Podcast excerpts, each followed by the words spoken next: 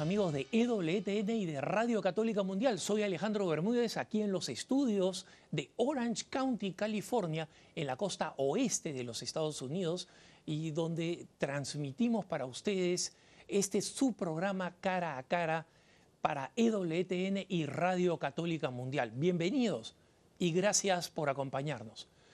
Me gusta recordarles siempre que para nosotros es muy importante recibir eh, sus correos electrónicos a eh, cara a cara arroba ewtn.com, cara a cara arroba ewtn.com, porque nos permiten responder preguntas a veces, como saben ustedes, de ida y vuelta en los programas que tenemos de preguntas y respuestas, pero más importante todavía nos ayuda a ver cuáles son los problemas, las dificultades que enfrentamos los católicos de habla hispana y en consecuencia cuáles son las respuestas que necesitamos para enfrentar esas dificultades.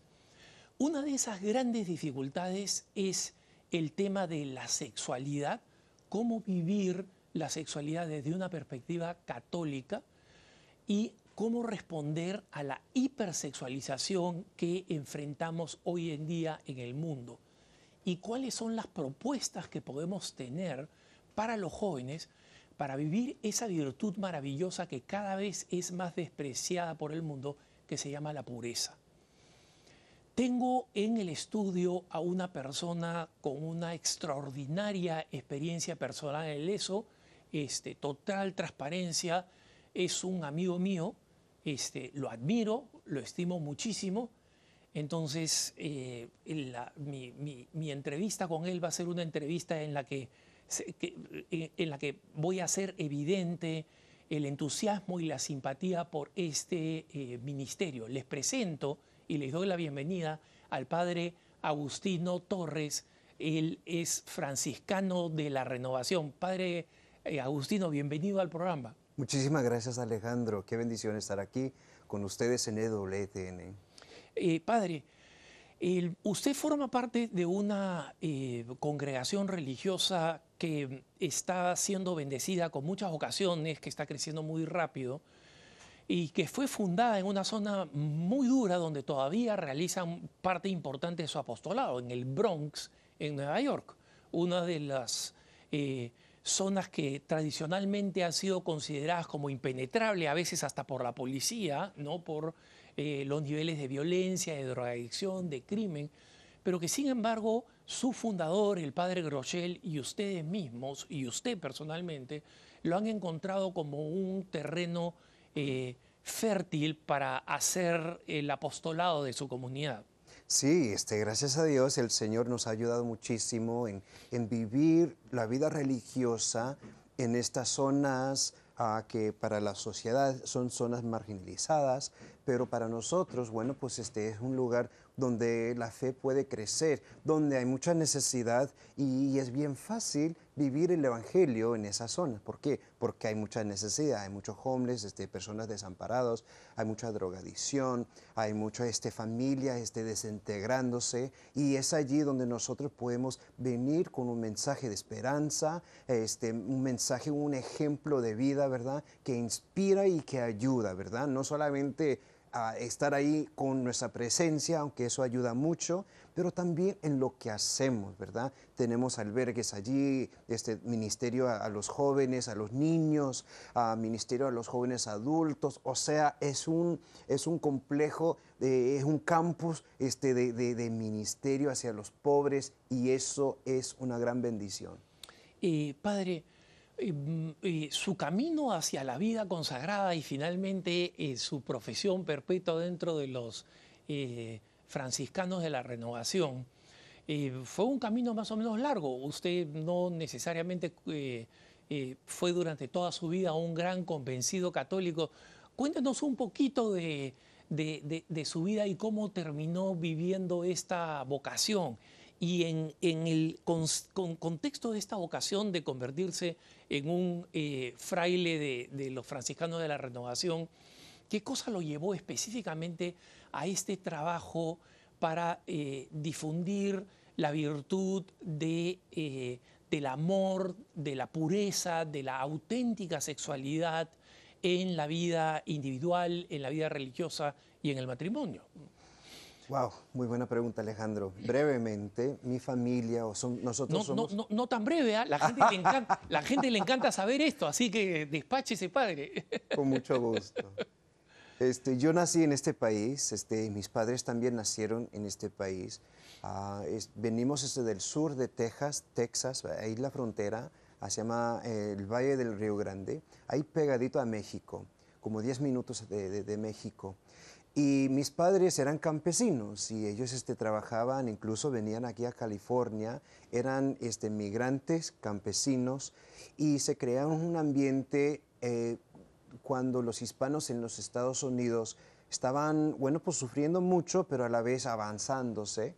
Y mis padres eran muy, muy, muy adeptos, ¿verdad? Hablaban inglés y en español, ah, pero querían como formar un cambio. Y bueno, pues este, mis padres salieron de la iglesia católica, tuvieron toda la formación de, de- de- la fe, aunque no una muy buena formación, salieron de la iglesia cuando se, ingresaron a, la universidad y empezaron a, a moverse más hasta el socialismo. Y esos movimientos se mudaron a Michigan porque también trabajaban en Michigan este, durante los, ah, los veranos y se quedaron ahí para trabajar. Y bueno, pues este, yo nací en ese ambiente.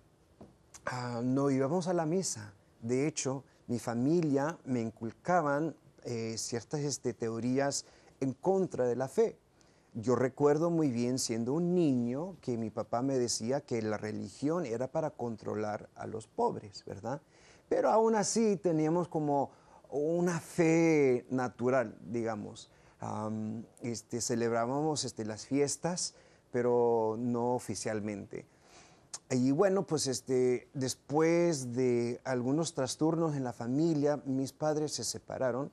ah, y bueno, pues este, si puedo compartir también, este, ah, había problemas con, con adicciones en mi familia, que, que- fue demasiado difícil para lidiar como una familia íntegra y nos separamos, ¿verdad? Y, y, eh, pude ver cómo la familia necesita mucho cuidado, mucha formación y mucha ayuda. Eventualmente cuando leí en Juan Pablo II que esto era precisamente lo que la iglesia tenía que hacer en estos tiempos, eso como me impactó, porque eso es mi experiencia, ¿verdad? Bueno, pues este, eh, mi madre, ella conoció a un hombre de México, se volvió a casar, y, y gracias a Dios por la tradición de los mexicanos, ¿verdad? Él se dio cuenta de que nosotros no hemos sido, no fuimos bautizados. Y él dijo, eso no está bien. Yo ya era adolescente.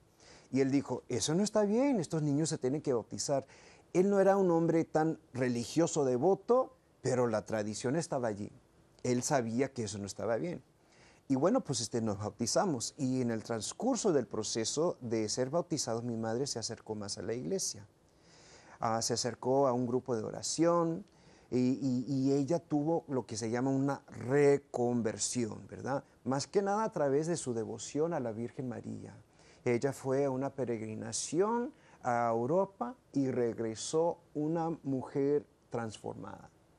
Y empezamos a rezar en la familia el rosario todos los días, Alejandro, imagínate, un joven de los Estados Unidos, adolescente, que le diga, vamos a rezar el rosario todos los días. Y yo, yo huí a eso, yo dije, ah, es que tengo sueño, no sé qué, ¿verdad? Pero, pero mi madre estaba inculcando una vida de oración en la familia. Y bueno, pues este, por así decirlo, yo era como esa oveja negra de la familia. Si habían pleitos, bueno, pues yo siempre estaba causando algo, ¿verdad? Este, y ella oró mucho por mí ah, y ella este, ofreció varias novenas y también am, la consagración al corazón inmaculado de la Virgen que nos da el San, San Luis de Montfort, ¿verdad? Claro. Ella la está haciendo y eso es lo que yo recomiendo a los padres porque esa es la pregunta que más recibo. ¿Qué hago con mis hijos, padre? Y este, la oración, claro que eso es normal, pero podemos como padres, padres de familia, pueden ofrecer a sus hijos a, a la intercesión de la Virgen Santísima. Y la Virgen nunca ha perdido un caso. como siempre comparto con los padres. Y bueno, pues este, yo pasé por mi proceso y surgió esta jornada de, la- de- de los jóvenes en Denver. Y Ah, la Jornada Mundial de la Juventud, cuando vino San Juan Pablo II. a Denver, sí, sí, sí. Y yo no quería ir porque de ese entonces no estaba tan cerca, pero no sé, se me entró esa ilusión, qué lindo sería viajar, ver al Papa, ¿verdad? Pero yo sentí, bueno, pues a mí no me van a invitar porque yo no soy uno de esos, de esos este, ah, jóvenes santos, ¿verdad? Que siempre están involucrados en la iglesia. Y bueno, pues este, un seminarista llegó a la parroquia, yo ya estaba bautizado, ¿verdad? Estaba asistiendo la- al catequesis, pero yo era el preguntón de la clase. Yo era ese alumno que siempre preguntaba para molestar más bien que nada. Y eso es otra cosa que comparto con los catequistas cuando doy formación a los catequistas. Si ustedes tienen un alumno que es fastidioso, necio, él tal vez es llamado a ser sacerdote, porque yo aquí estoy. Bueno, pues este... Después de escuchar esta charla de este seminarista, sentí algo en mi corazón y nunca lo había sentido. Y ahora lo reconozco como un llamado. Y me acerqué a este seminarista sin palabras, no sé qué estoy sintiendo. Y él dijo, el Señor te está llamando de asistir a esta jornada. Y yo sí, sí, sí, para asistir a la Jornada Mundial de los Jóvenes tenía que asistir a un retiro. Y yo no quería ir. Y, pero en ese retiro fue mi retiro de conversión. Me di cuenta de que Dios me ama, de que eh, Dios es real, como, como, como, como decimos ahora, porque yo tenía mis dudas. Y también me di cuenta de que había una batalla para mi alma y yo estaba dejando al enemigo ganar desde entonces por no hacer nada. Me di cuenta, es una lección bien importante, ¿verdad? ¿verdad? Porque yo, yo opinaba que yo era un buen joven, pero no estaba haciendo nada, ¿verdad? Como dicen en el Evangelio, muchos que dicen, Señor, Señor, no van a ser salvados, ¿verdad? Y eso como me entró en ese retiro, dije, ay, no estoy haciendo nada, soy como, como, como esa persona en, Apocalipsis, que el- el- la- persona tímida. Claro.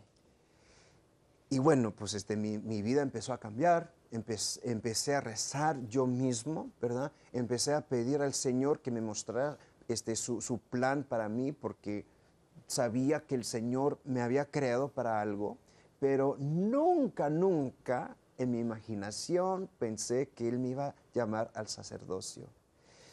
Entré en la universidad, estudié en Seton Hall, en New Jersey, una universidad católica, ¿verdad? Y gracias a Dios por, por la buena gente en Seton Hall que sí me orientaban, los sacerdotes de, de la arquidiócesis de Newark, ¿verdad? Me ayudaron muchísimo y pude ver más y más que el Señor me estaba llamando a la vida religiosa. Conocí al padre Benedict Rochelle, que yo no lo conocía desde entonces, yo solamente sabía que él era el sacerdote, sacerdote que salía con la monja, con la Madre Con Angélica. Madre Angélica, claro, Sí, en, sí. en- en EWTN, así es. Nunca se me va a olvidar este, una conversación que tuve con el padre Benedict, donde él me preguntó una cosa y luego él me contó el resto de mi vida. Me quedé con la boca abierta. Y bueno, pues este, estaba siguiendo, siguiendo, ¿verdad? Buscando la voluntad del Señor.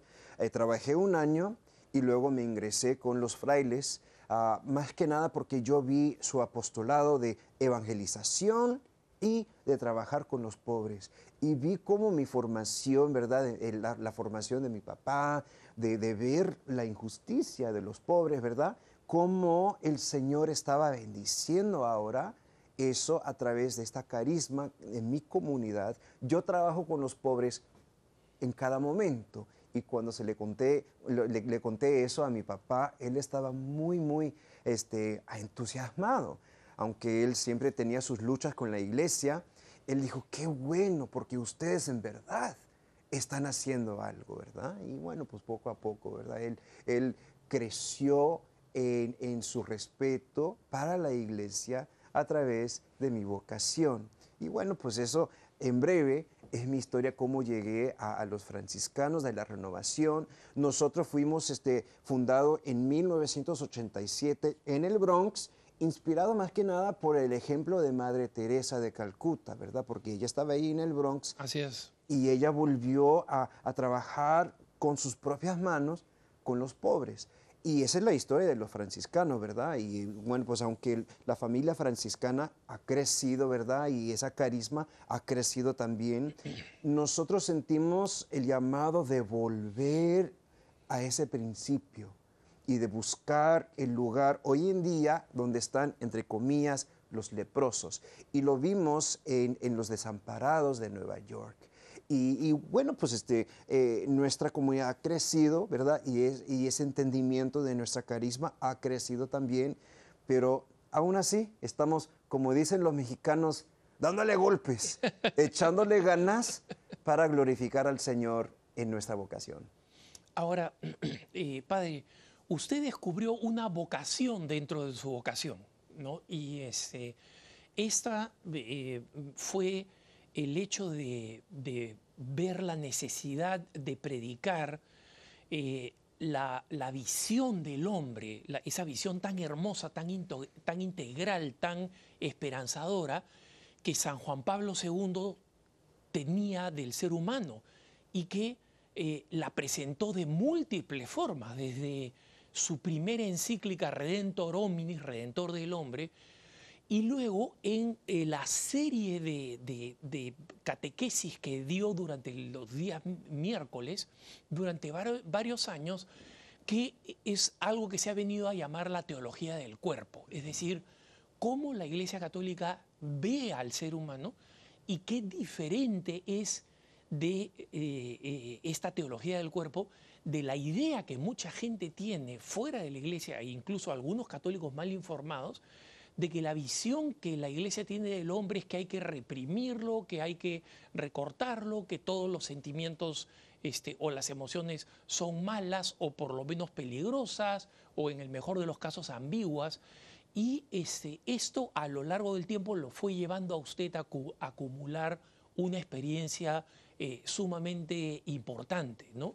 Y que finalmente nos ha dado eh, este libro, este libro que usted acaba de publicar, pero que en realidad es algo que usted ha venido enseñando durante un, buen, ah, un buen tiempo y que en realidad el libro, más que un tratado teórico, es una presentación de Aprendiendo a Amar con San Juan Pablo II. Entonces, háblenos un poco de qué cosa lo llevó a usted, cuál es su experiencia, especialmente con los jóvenes. Eh, luchando con el tema de, la pureza, de verse a sí mismos como seres integrales, no solamente como seres sexualizados, que finalmente le convencieron, necesito poner mi experiencia en este texto. Sí, Alejandro, este, bueno, pues inicié mi ministerio como sacerdote en el sur del Bronx. Y es triste, pero en esa zona es donde hay más abortos que en cualquier otra parte de los Estados Unidos, ¿verdad? Y es como esa zona cero de, esta lucha contra una cultura de la muerte. Y nosotros íbamos a las clínicas donde hacían esos abortos y yo veía muchos jóvenes hispanos, ¿verdad? jóvenes afroamericanos también, pero jóvenes que, ellos, o sea, venían de familias, ¿verdad? Y me, sorprendió cómo estábamos tratando de llegar hacia ellos cinco minutos antes de tomar una decisión que les va a afectar el resto de su vida. Y yo me pregunté, ¿qué tal si llegamos cinco años antes, diez años antes? O sea, este, esa decisión no viene así de la nada, ¿verdad? Y, necesitamos una formación adecuada. Y también la familia. E, en esas zonas este, pobres usualmente hay una desintegración de la familia y, no es porque no queremos, ¿verdad? Porque todos, ¿quién, quién, quién sueña este, ser divorciado, ¿verdad? ¿Quién, quién, ¿Quién tiene esa ilusión de tener una familia dividida? Nadie. Pero cosas pasan y me di cuenta de que nuestra gente allí en el sur del Bronx estaban abiertos, pero querían que alguien les guiara. Y también yo veía en los ministerios desde el pastoral juvenil, ah, había pues este, una chispa tremenda. Había muchas cosas en el sur de Bronx que estaba pasando. Ahí tenemos este, el centro carismático, ¿verdad? Hispano, ahí en el sur del Bronx. Y muchos jóvenes estaban convirtiendo, ¿verdad? En, apóstoles, pero no tenían una formación para, para en verdad vivir esa conversión. Y yo hablé con algunas personas que, que, que llegaron hacia mí y me, me preguntaron, ¿qué hacemos, Padre? Y les dije, necesitamos formación, pues. Y ahí este, nació Corazón Puro, ¿verdad? Pero vi que mi formación en el seminario, porque yo me entrené completamente con San Juan Pablo II, mi tesis este, estaba estudiando la teología de cultura de Juan Pablo II. Y claro, in, inclusive eh, en, esa cultura es la sexualidad, o por así decirlo, la antropología adecuada de Juan Pablo II. Antropología significa este, eh, la visión del ser humano. O sea, eh, no solamente como vemos a, a, los seres humanos, es quiénes somos, ¿verdad? ¿Qué es, ¿Qué es el significado de que estamos aquí? Y Juan Pablo II dijo, cuando era sacerdote en Polonia, que allí podíamos ver el, el raíz de todos los problemas modernos. De que cuando uno entra con con este, una visión equivocada del ser humano, ahí surgían muchos problemas. Y claro, hoy en día vemos una sociedad completamente sexualizada. Vemos que este, es, es, es per, permitido tratar a una persona como un objeto de tu placer, no más que los dos estén de acuerdo, ¿verdad? Y Juan Pablo II enseñaba que nunca, nunca es lícito tratar a un sujeto como un objeto. O sea, como somos personas, somos sujetos, ¿verdad? Y eso, estas son este, ideas de la filosofía, ¿verdad? Que él estaba juntando y que él presentó en su entre comillas, teología del cuerpo, aunque Juan Pablo II, él, él dijo, este es un teología del cuerpo, bien humilde, ¿verdad? Sí. Él reconoció, ¿verdad?, que estas, estas son enseñanzas que, que puede ayudar, pero él estaba completamente metido en todo esto desde los primeros días de su sacerdocio, porque él siempre estaba trabajando con los jóvenes, con los matrimonios. Matrimonios jóvenes, muchos matrimonios jóvenes que él acompañó a formar desde que eh, entraban en el enamoramiento y luego en el noviazgo y acompañó a, muchas familias. O sea, muy temprano en su sacerdocio adquirió una gran experiencia de, eh, del amor conyugal. Y él este, compuso ese libro Amor y Responsabilidad. Así es. Que yo se lo recomiendo. Él lo escribió en los años 60, pero uy, eh, tiene mucho sentido hoy en día, ¿verdad? Y de hecho en el libro este, um, trato de, de, de, poner algunas partes de amor y responsabilidad eh, en el contexto moderno. ¿Cómo podemos vivir un noviazgo este, integral, ¿verdad? Porque muchos jóvenes ay padre, este, esto me pasó, ¿qué hago? Y yo estaba viendo que los jóvenes necesitaban como una fundación para en verdad vivir no solamente un noviazgo, no solamente reconocer quiénes somos, pero para sus futuros. O sea, ¿qué va a pasar con el matrimonio hoy en día, Alejandro? O sea, tenemos que preguntar estas preguntas y son, son feas. ¿Qué, qué, qué ¿Cómo, eh, la, uh, ¿Cómo, la, pornografía va a afectar los matrimonios en estos años? ¿Y cómo los está afectando, padre? Porque, o sea, como usted me vio comenzar el, el programa ofreciendo el correo electrónico de cara a cara, nosotros recibimos cientos de correos electrónicos y un número cada vez más importante eh, son personas que nos consultan qué puedo hacer porque tengo una adicción en la pornografía. Y varias de esas personas que nos escriben son personas que están casadas y que están viendo el impacto de la pornografía en la destrucción paulatina de su matrimonio. ¿no? Es una pregunta que, que, que afecta a todas las sociedades, todos los países, ¿verdad? Pero afecta aún más a, a, la población vulnerable, los pobres y los hispanos, yo pienso, ¿verdad? Y es por eso que empecé a, a inculturizar la teología del cuerpo, más que nada para el Bronx. En el Bronx hay muchísimos hispanos, pero también hablan inglés. vienen de diferentes generaciones y tenía que buscar la forma de explicar lo que es un poco denso, ¿verdad? En términos que ellos podían entender. Y bueno, pues este, gracias a Dios el Señor, yo pienso que, que la generación de hispanos nacidos aquí en este país tienen un genio, un genio de traducir no tanto palabras, sino ideas. y, yo trato de formar eso en los jóvenes para que puedan ser, como decimos, gente puente, ¿verdad? Este, tratando de, unir dos culturas que muchas veces hay muchos choques y de hecho eso también pasa en los matrimonios, ¿verdad? Este, un matrimonio en, en su país vive tranquilamente, pero en este ambiente es completamente diferente. Bueno, es decir, que este, yo estoy convencido de que tenemos que empezar conociendo la dignidad de cada ser humano. Y ese, sobre ese tema eh, quiero eh, volver después de la pausa, padre, de cómo lo aborda usted en su libro, especialmente cuando presenta en uno de los capítulos de su libro, uno de los primeros capítulos, eh, quién es Juan Pablo II y cómo, cómo lo presenta usted, usted en este aspecto específico de su visión del hombre. Estamos con el padre Agustino Torres, eh, fraile franciscano de la renovación, en este interesante programa Cara a Cara. Soy Alejandro Bermúdez, vamos a una pausa muy breve, pero no se vayan.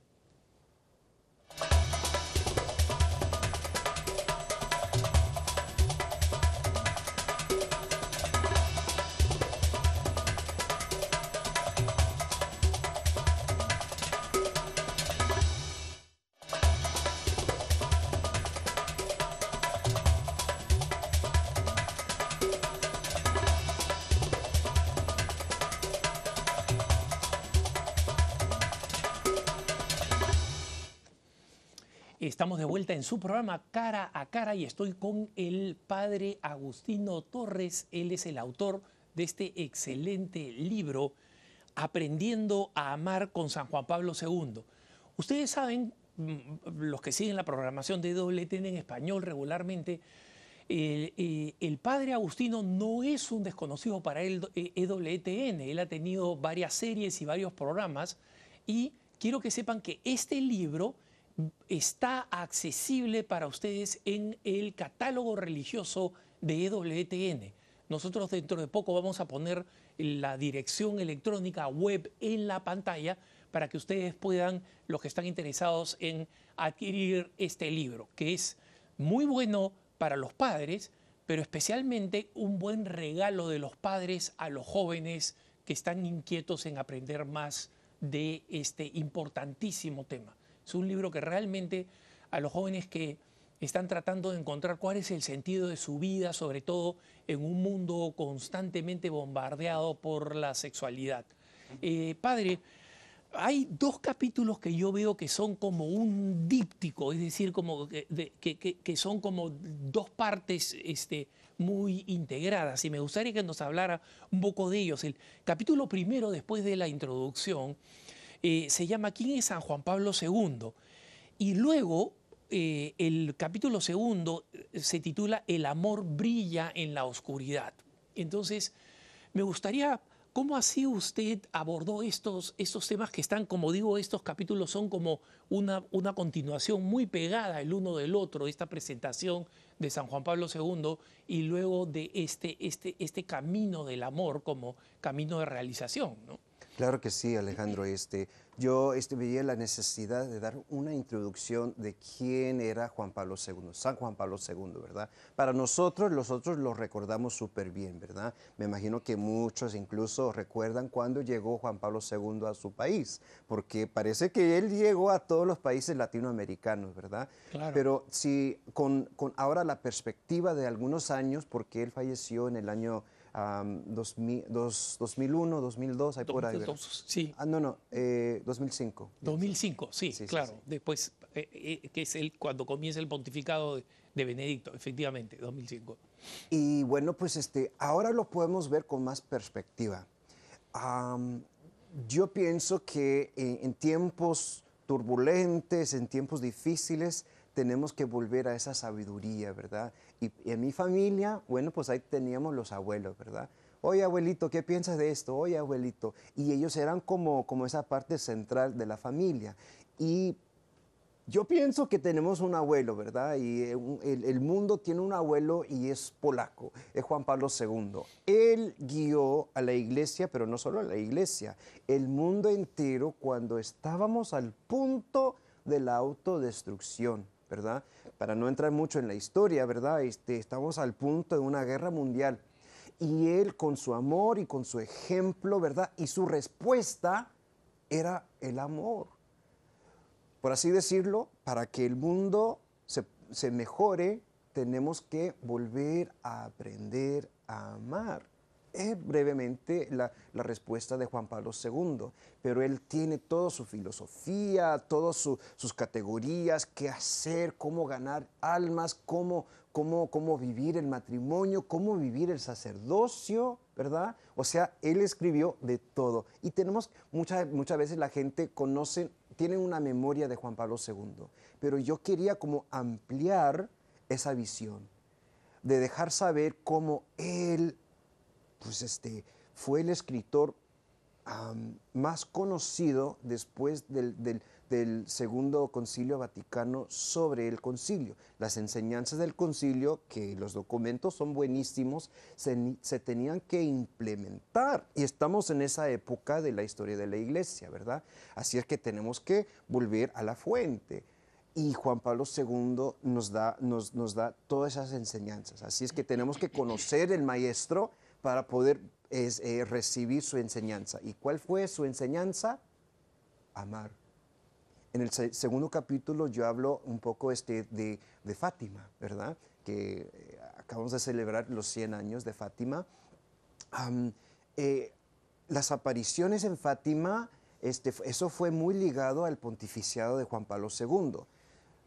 Como bien sabes, este, en, en 83, ¿verdad? Fue un atentado contra su vida, ¿verdad? Y él cuando sacaron esa bala, él lo puso la corona de la Virgen en Fátima. Que hasta ahora está ahí, la bala, la bala con la que Megamita Liaca eh, intentó matar a San Juan Pablo II. Así es. Y estos son profecías de estos tiempos, ¿verdad? Este, el tercer secreto de Fátima se decía que, que alguien iba a asesinar al Papa y no pasó así. O sea, yo, yo creo que, que este es un mensaje en sí bien importante porque muchos ven el mundo y empiezan a quejar, ay, ¿qué va a pasar? No, todo esto se va a terminar, Cristo viene pronto, pero ese mensaje de que la Virgen nos dio una promesa en, en, en esas apariciones que no ocurrió exactamente, ¿verdad? Como, como Lucía recordaba, es un signo de que la oración sí tiene poder. Y el Papa Juan Pablo II era un hombre de oración y cambió la historia del mundo. ¿Cómo? Predicar el amor. Donde quiera que iba, él recordaba a la gente de su dignidad. Él los hablaba con una ternura y todos nos quedábamos ahí llorando, ¿verdad? Por con su presencia. Esto es el mensaje, pero tenemos que aprender el significado de esa palabra, porque muchos dicen, yo te amo, ¿verdad? Pero ¿qué significa eso, verdad? Eh, si, si, prendemos la radio, amor, amor, amor, yo te amo, este que el otro, pero no es, no es el mismo significado. Es por eso que quería definir el verdadero significado de amor en ese segundo capítulo. Padre, el, libro continúa aplicando esta visión del amor eh, y cómo el amor es una realidad absolutamente integral en la persona. Como usted decía, en las telenovelas o en las canciones, en los reggaetones, nosotros oímos hablar del amor, del amor, del amor, como una pasión que es una mezcla de un, de un sentimiento, de puramente de un sentimiento y de una atracción física, ¿no? Y cómo eh, San Juan Pablo II presenta el amor de una manera mucho más integral. ¿Cómo es esa presentación que llamaríamos holística, es decir, completa, general, de, de lo que realmente significa el amor y cómo se conecta con el tema de la pureza? Muy fácil, Alejandro. Eh, Juan Pablo II hablaba del amor y de nuestros cuerpos en el contexto de ser un regalo, o sea, es un don, ¿verdad? De tener un cuerpo, es un don de tener amor. Y, y cuando hablamos del amor en estos términos, los jóvenes empiezan a prestar toda su atención y me dice muchas veces, nunca he escuchado esto, ¿verdad? Y es por eso que tenemos que hablar más de esto, porque usualmente la gente piensa que la iglesia enseña no. No es lícito hacer esto, no se puede hacer esto, no, no, y no. Son reglas, pero me pregunto, ¿qué sería la sociedad sin reglas, verdad? ¿Qué sería manejar sin reglas? O sea, hay ciertas reglas, ¿por qué? Para ser libres. O sea, si yo me paro un semáforo, ¿verdad? Y yo veo rojo y yo digo, ¡ja! ¿Quiénes son aquellas personas que me pusieron esas reglas? Yo soy libre, ¿verdad? Para mí, rojo significa dale. a darle, dale, y dale duro. O sea, de vez en cuando uno vive en, países donde esa es la realidad y uno no está libre. Uno se siente como esclavo eh, con esa amenaza de que alguien le va a dar en el mundo de, los seres humanos hoy en día vivimos con, esa realidad de que si no aprendemos el verdadero significado de nuestros cuerpos, pues este, siempre vamos a ser limitados. Hoy en día el mundo dice que amor significa o es igual a el sexo. y eso es como disminuir tremendamente el significado del ser humano. Yo no soy mi sexualidad.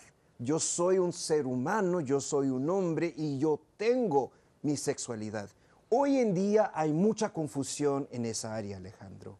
Totalmente. Y tenemos que venir con esa verdad, con amor, porque muchos están confundidos. Dicen, yo siento esto, oh, eso significa que soy gay.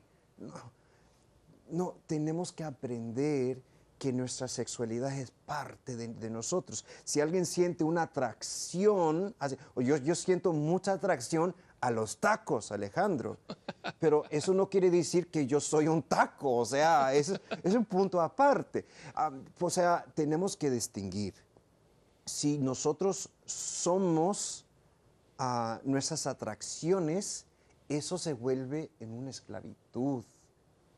Eso se vuelve una dictadura de emociones. Y es lo que estamos viendo. Y cuando empiezo a hablar a los jóvenes y les digo que tienen una dignidad y nadie se les puede quitar esta dignidad. Y Juan Pablo II nos enseña lo siguiente de este amor. Trato de, de resumir su antropología, que honestamente no es fácil, pero con cuentos, con historias, con, este, con dichos, ¿verdad? Porque los hispanos tenemos cantidad de dichos. Así es. Podemos aprender más de esos significados. Esa es la inculturización de esta antropología adecuada. Em, mm, padre, em, usted mencionaba algo muy importante y es que la cultura nos ha, este, nos ha condicionado mucho, eh, no solamente aquí en Estados Unidos, eh, digamos, los grandes, este, eh, los grandes conglomerados televisivos en cualquier capital de América Latina o de España, básicamente proponen, además de, digamos, a nuestra comunidad hispana acá en Estados Unidos y en Canadá, constantemente proponen que la libertad es que tú hagas lo que se te da la gana y que efectivamente, este, si tú sientes que tienes que tener relaciones con una persona, hazlo, simplemente toma tus precauciones para no tener enfermedad de transmisión sexual o no tengas un embarazo indeseado, pero eh, es, esta constante idea y recientemente veía una serie de artículos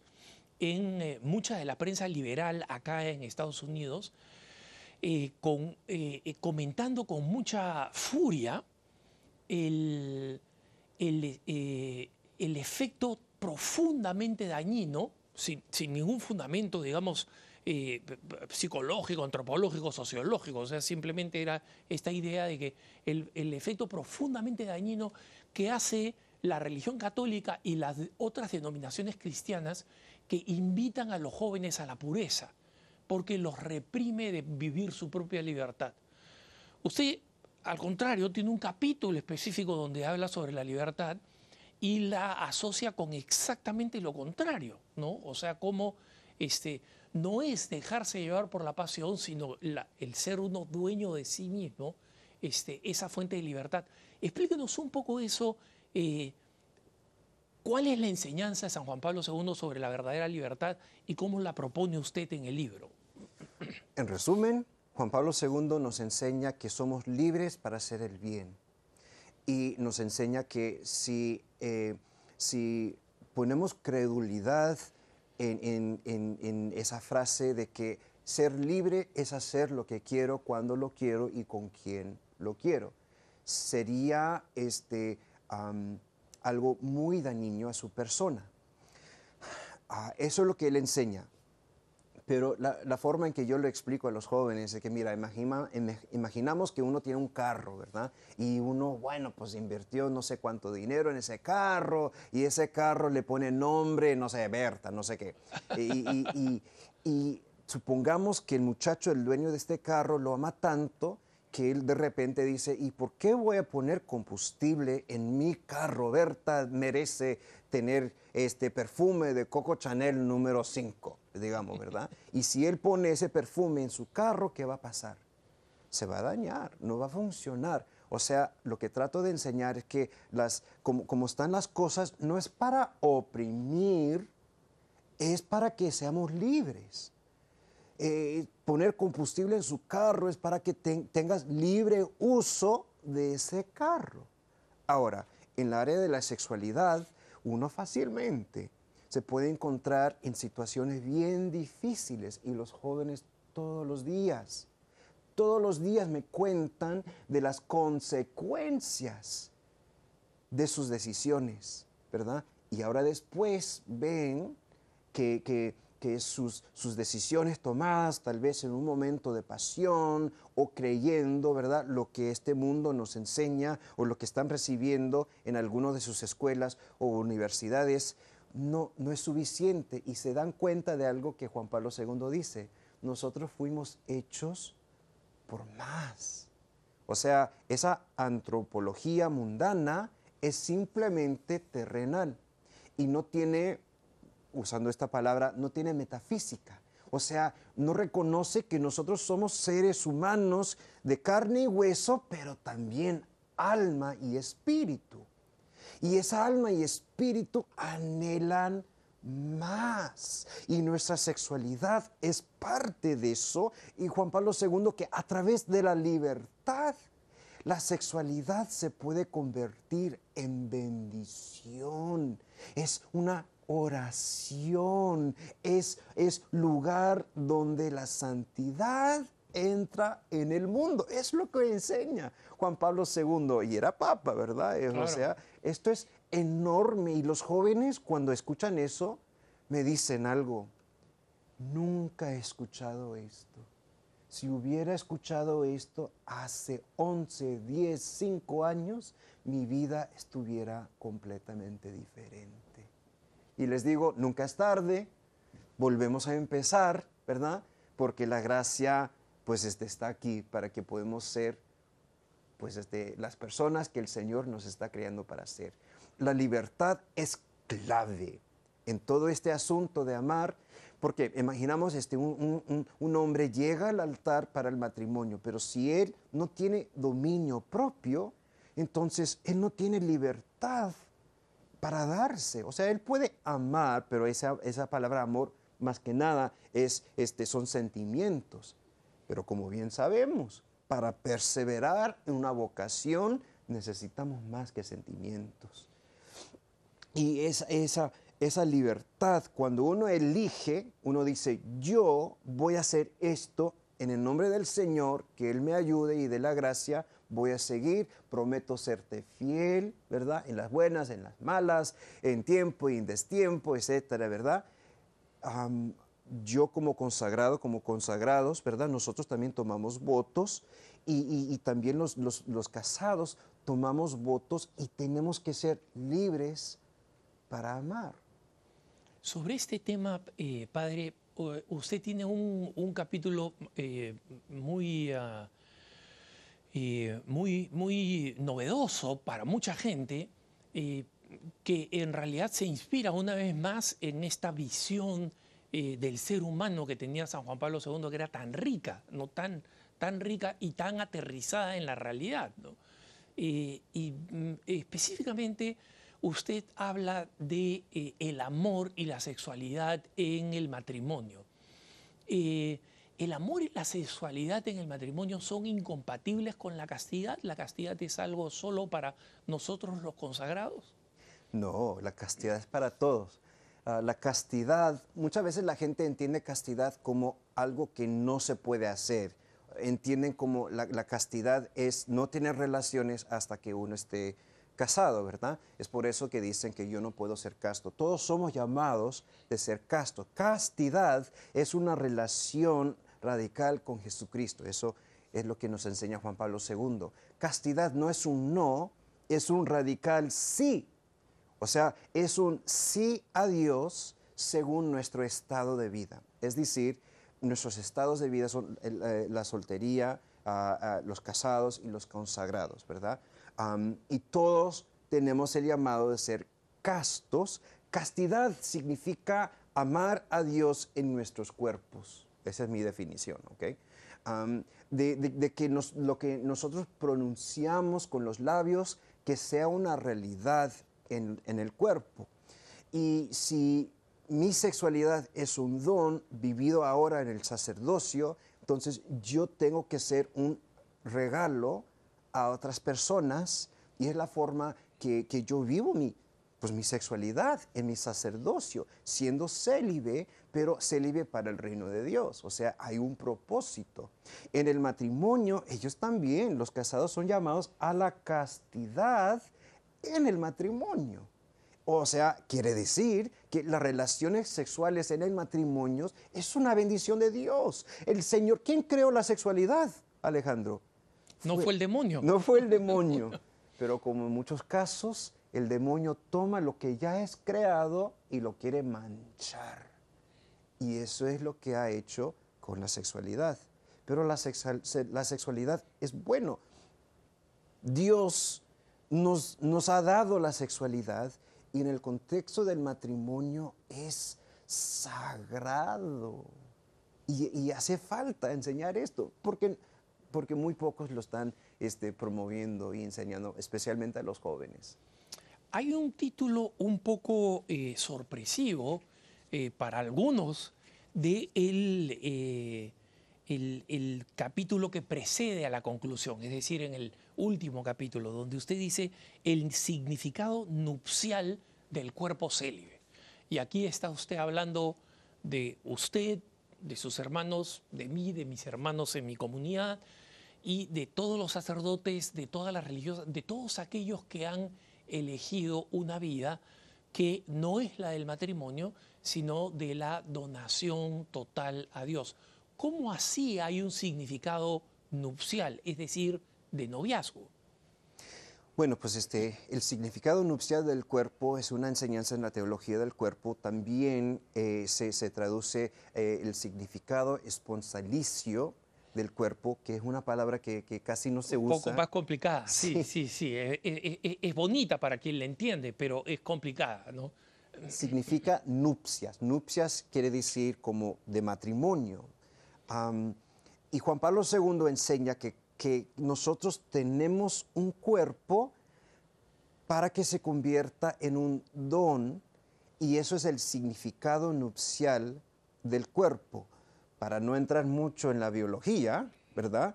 Este, tenemos en nuestros cuerpos ciertas partes, ¿verdad?, que son para otra persona y eso se vive en el matrimonio. Entonces la pregunta surge, ¿y los, las monjas y los sacerdotes?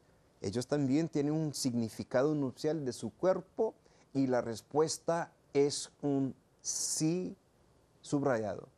Ah, y eh, la teología del celibato para el reino de Dios, así lo, lo, nombra este Juan Pablo II, siempre así, la virginidad o el celibato para el reino de Dios, que, es, que, que- que viene del Evangelio, ah, es que nosotros estamos viviendo una realidad completamente dedicada al Señor. O sea, en el cielo no hay matrimonio. Eso lo vemos este, por las enseñanzas de Jesucristo. Efectivamente. Juan Pablo II muy cuidadosamente no dice que el celibato es el cielo aquí en la tierra, dice que estamos tratando de vivir una realidad que, que, que, que sí lo vamos a ver plenamente en el cielo. Claro, que de alguna manera lo anticipa, con todas las limitaciones humanas, pero anticipa ese estado en el que todos vamos a vivir en el cielo, ¿no? Y por nuestra forma de vida, Alejandro, estamos diciendo que, como dijo Santa Teresa de Ávila, solo Dios basta. Decir que nosotros fuimos creados para Dios. Nosotros fuimos creados para Él. Hoy en día este se convierta muchas veces en un ídolo eh, el amor, romance, tener como, no sé, ese enamoramiento. Y bueno, eso es muy poderoso y es lindo, ¿verdad? En su contexto correcto. Pero tenemos que reconocer que fuimos creados para otra realidad. No, no este, menciono mucho en el libro, pero Juan Pablo II en su Teología del Cuerpo habla muchísimo del hombre escatológico. Escatología es el estudio de qué, qué es lo que va a venir después. Así es. Ah, o sea, el cielo, el infierno, purgatorio, ¿verdad? Juicio, así es. Nosotros fuimos creados para estar en el cielo. Y los sacerdotes, las religiosas, los consagrados, estamos viviendo en estos tiempos, hoy en día, esa realidad de que Dios nos, ha- llamado a esta vocación y de que sí da fruto. O sea, no lo pone en estos términos, pero, pero lo que Juan Pablo II nos está enseñando es que todos tenemos que ser padre y madre espirituales. Y que yo me llaman padre porque yo tengo hijos espirituales. Y todos tenemos que tenerlos. Cada cristiano es llamado de ser pescador de hombres, ¿verdad? De ir y evangelizar y buscar personas y atraerlos al Señor. Y nosotros más, con más enfoque estamos viviendo esa vocación y, y corporalmente nos ofrecemos. Y eso es parte de la enseñanza de Juan Pablo II sobre el significado nupcial del cuerpo célibe. Eh, padre, muchísimas gracias por habernos acompañado en esto. Eh, usted tiene un apostolado que mencionamos al, principio, Corazón Puro, dirigido especialmente a los jóvenes. Eh, mm, quiero invitarlo a un próximo programa para que hablemos específicamente del apostolado y cómo se está convirtiendo a las personas, eh, eh, especialmente a los jóvenes, y cómo está dando auténticos frutos. No, no se olviden que eh, el libro del de el padre Agustino está disponible en catálogo religioso ewtn.com, catálogo religioso ewtn.com. Y para los que tienen ahí tiempo de anotar, si tienen un- una pluma al alcance, ustedes pueden llamar también para pedir este, este libro directamente al catálogo religioso de EWTN llamando al 205 795 5814 en Estados Unidos. ¿no? Los que quieren llamar desde el extranjero pueden hacer el número uno. Gracias por habernos acompañado, gracias Padre Agustino y hasta la próxima. El Señor los bendiga y conmigo hasta la próxima edición de EWTN y de su programa Cara a Cara. Quédense en nuestra mejor estación. Dios los bendiga.